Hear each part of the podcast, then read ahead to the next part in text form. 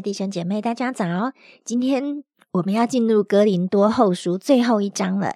感谢神，我们把很宝贝的格林多前后书都读完了。今天我们要来读一到三节、五到六节，还有第十节。格林多后书十三章第一节，这是我第三次要到你们那里去，凭两三个人的口做见证，句句都要定准。我从前说过，如今不在你们那里。又说，正如我第二次见你们的时候所说的一样，就是对那犯了罪的和其余的人说：我若再来，必不宽容。你们既然寻求基督在我里面说话的凭据，我必不宽容，因为基督在你们身上不是软弱的。在你们里面是有大能的。第五节，你们总要自己醒察，有信心没有，也要自己试验。岂不知你们若不是可弃绝的，就有耶稣基督在你们心里吗？我却盼望你们晓得，我们不是可弃绝的人。第十节，所以我不在你们那里的时候，把这话写给你们，好叫我见你们的时候。不用照主所给我的权柄严厉的待你们，这权柄原是为造就人，并不是为败坏人。把时间交给严正长老。呃，各位好朋友、弟兄姐妹，大家早。那今天进入到哥林多前书十三章，哈，哥林多后书，对不起，哈，呃，十三章一开始的时候，刚才已经在读的时候，大家不知道有没有吓了一跳，哈，哇哦！这个凭两三个人的口做见证，句句都要定准。这句话，呃，好像为这一章的圣经搭设好一个场景。这个场景就是一个审判的场景，好，就是见证人啊，已经已经做出呃最后的这个陈述。那被告呃很羞愧的站在那个法庭里面，然后啊，他的错误，他所犯的罪。他怎么样的不肯悔改，都已经罪证确凿。好，呃，看起来是一个非常严厉的一个情况。那确实也是。那保罗后面也说到，就是对那个犯了罪的和其余的人说：“我若再来，必不宽容。”啊，听起来好像今天的经文一开始就蛮沉重的。哈，啊，在我读的时候。呃，确实一开始也也是这样的感受，好像保罗所说的话让我们有一些的紧张，觉得有一些的严厉啊。因为他说，当他再次访问哥林多教会的时候，对于那些犯罪不肯悔改的人，他就要采取更严厉的态度。但是呢，我不知道当你在读今天的经文的时候，你看到什么？会不会有一些画面很快的就浮现在你的脑海中？特别是小时候不听话。也许是爸爸妈妈的警告，或者在学校里面老师的耳提面命啊。如果你再不听话，你小心啊！你等一下你就要被呃处罚。你再讲话，我要把你嘴巴贴胶布啊！如果你再调皮捣蛋，我等一下我的棍子就要揍你十下。好，你这个作业再迟交，我就怎么样怎么样？好，妈妈的警告，你再不再看电视，再不写功课呢？你还不赶快去洗澡？怎么怎么？好，我等一下就什么什么。所以。我我不知道，当你看到，嗯，保罗在哥林多后书十三章这样说的时候，这些画面会不会浮现出来？或许你真的是从小就是太乖了，好，什么叫妈妈的棍子啊？好，你都不知道哦，那那你实在是，我是无话可说，太佩服你了哈。但是我猜呢，呃呃，刚刚我说的这些场景，大家可能都不会太陌生，好，我们都呃。这有这一类的人生经验，甚至非常丰富。甚至现在我们为人父母了啊，在教养小孩的时候，我们也可能常常是用这样的一个一个方式跟警告啊。啊，但是今天的经文里，让我有一个非常讶异的一个一个体会，就是保罗呢，他不但预告了他可能的严厉，更重要的是，他把他的严厉。的原因和这样一个严厉的基础，很清楚的说出来了。为什么呢？因为他的严厉不只是用来对待那一个犯罪又不肯悔改的人，这个严厉不只是回应那一个罪恶，这个严厉也不只是回应那个不肯悔改，这个严厉是从一个什么样的心引发出来的呢？那个严厉似乎不是从一个嫉恶如仇的心所引发出来的。特别请大家留意第三节，他怎么说呢？他说：“因为基督在你们身上不是软弱的，在你们里面是有大能的。”保罗把他的严厉跟在一个基督徒里面的耶稣连在一起。保罗说：“我对你们严厉，是因为有耶稣基督住在你们里面。”我对你们严厉，是因为住在你心里的那位耶稣基督是有大能的。我突然间被这节经文点醒。多少时候，我们的严厉是因为犯错的严重性？你不可以自己去开瓦斯哦，我严严的警告你哦，没有爸爸妈妈的许可，你不可以自己跑到厨房来哦。哦我们我不知道父母会不会讲过这种话，我相信都有哈，对不对？我们不会允许小孩还小还不懂事的时候随便走去厨房，然后开瓦斯炉。我们会严严的警告他。我们的严是基于什么？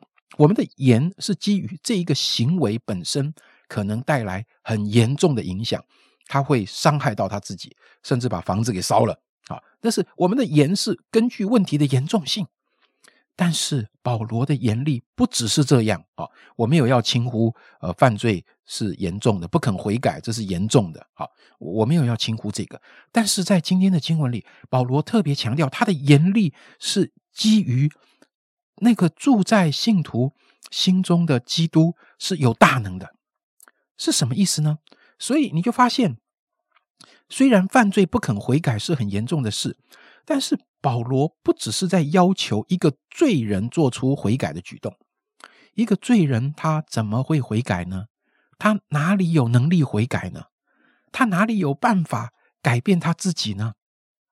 保罗乃是在苦劝一位已经重生、有耶稣基督内住的人，去依靠那一位住在他里面的耶稣，去经历那位住在他里面的耶稣有多么大的。从死里复活啊！后面的经文有继续讲那个死里复活生命的能力。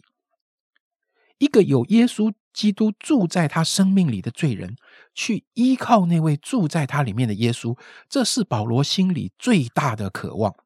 所以保罗的渴望不能只被描述成一个行为的改变，一种外强烈的外力的要求，释放一种严厉所带来的恐惧，去要求人做出行为改变。保罗要求的改变是，你要从一个不去靠耶稣，改变成一个靠耶稣的人。你靠耶稣，你犯罪的情况，你的这个失败、软弱、不肯悔改的情况，才有你才有改变的机会啊！这是我们的信仰啊！如果不靠耶稣就能改变，那我何必要信耶稣呢？那整个信仰的核心就偏离了。所以保罗的严厉是。最关键的严是严厉、强烈的，呃，要求你去依靠耶稣，这是它里面的信念。我觉得这给我很大的提醒，对我自己。当我们在面对自己的失败、错误等等的时候，我到底是看见那个错误的严重性而已，还是我同时看见了，是我？忘记，或是忽略，或是没有去倚靠那位住在我里面耶稣的大能。那一个忘记倚靠耶稣从死里复活大能的这个状态，是更严重的事情。所以弟兄姐妹，保罗的严厉不是在表达一种凶恶，不是在表达他嫉恶如仇的态度，因为他在后面第十节的经文也提到，神给他的权柄是为了造就人，不是为了败坏人。所以你可以说，保罗是强烈的要求一个基督徒，在他自己呃的这个罪恶的的生活的软弱中，义无反顾的去倚靠他所信的耶稣。他的严厉是针对这个，以至于如果一个人不肯悔改，那个事情的严重，不只是他行为错误的严重，那个不肯悔改的心，其实反映的就是他不愿意去依靠那位已经住在他里面的耶稣的这个状态，这才是最令人遗憾的事情。所以在这张圣经里，神在第五节、第六节那里要求门徒去醒察，你自己里面有没有信心啊？你是那个不可弃绝的人吗？你是那个真的信了耶稣的人吗？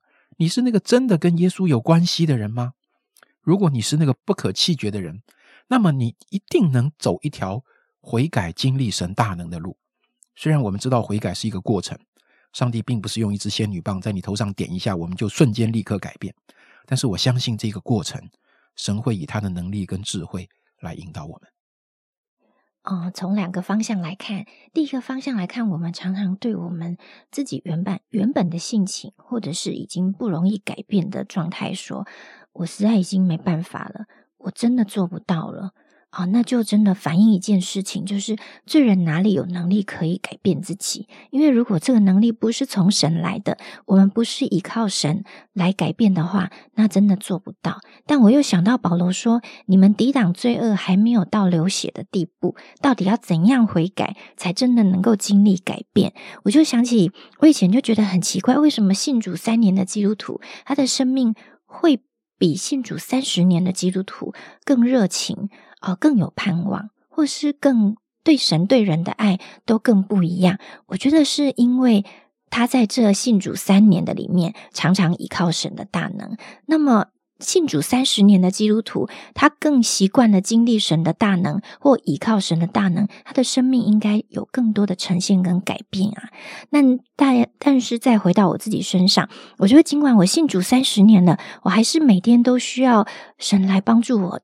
告诉我说：“诶，我这样想其实是一个哦没有爱的想法，或是我这样缺乏对别人的体谅，或者是没有为别人设想，或者是诶我这样是出于不愿意舍己的动机。其实神常常在光照我里面还不够像他的地方。”这就回到今天的经文，第二方面就是，我们真的要过一个常常依靠神悔改的生活。我们若不是正在悔改，就是已经在对付了那个习性，在往前成长的路上。求神帮助我们，因为每一次神的光照带领我们悔改，就会把我们拉到他的身旁，更像他，更能够依靠他，也更能够得着神的大能。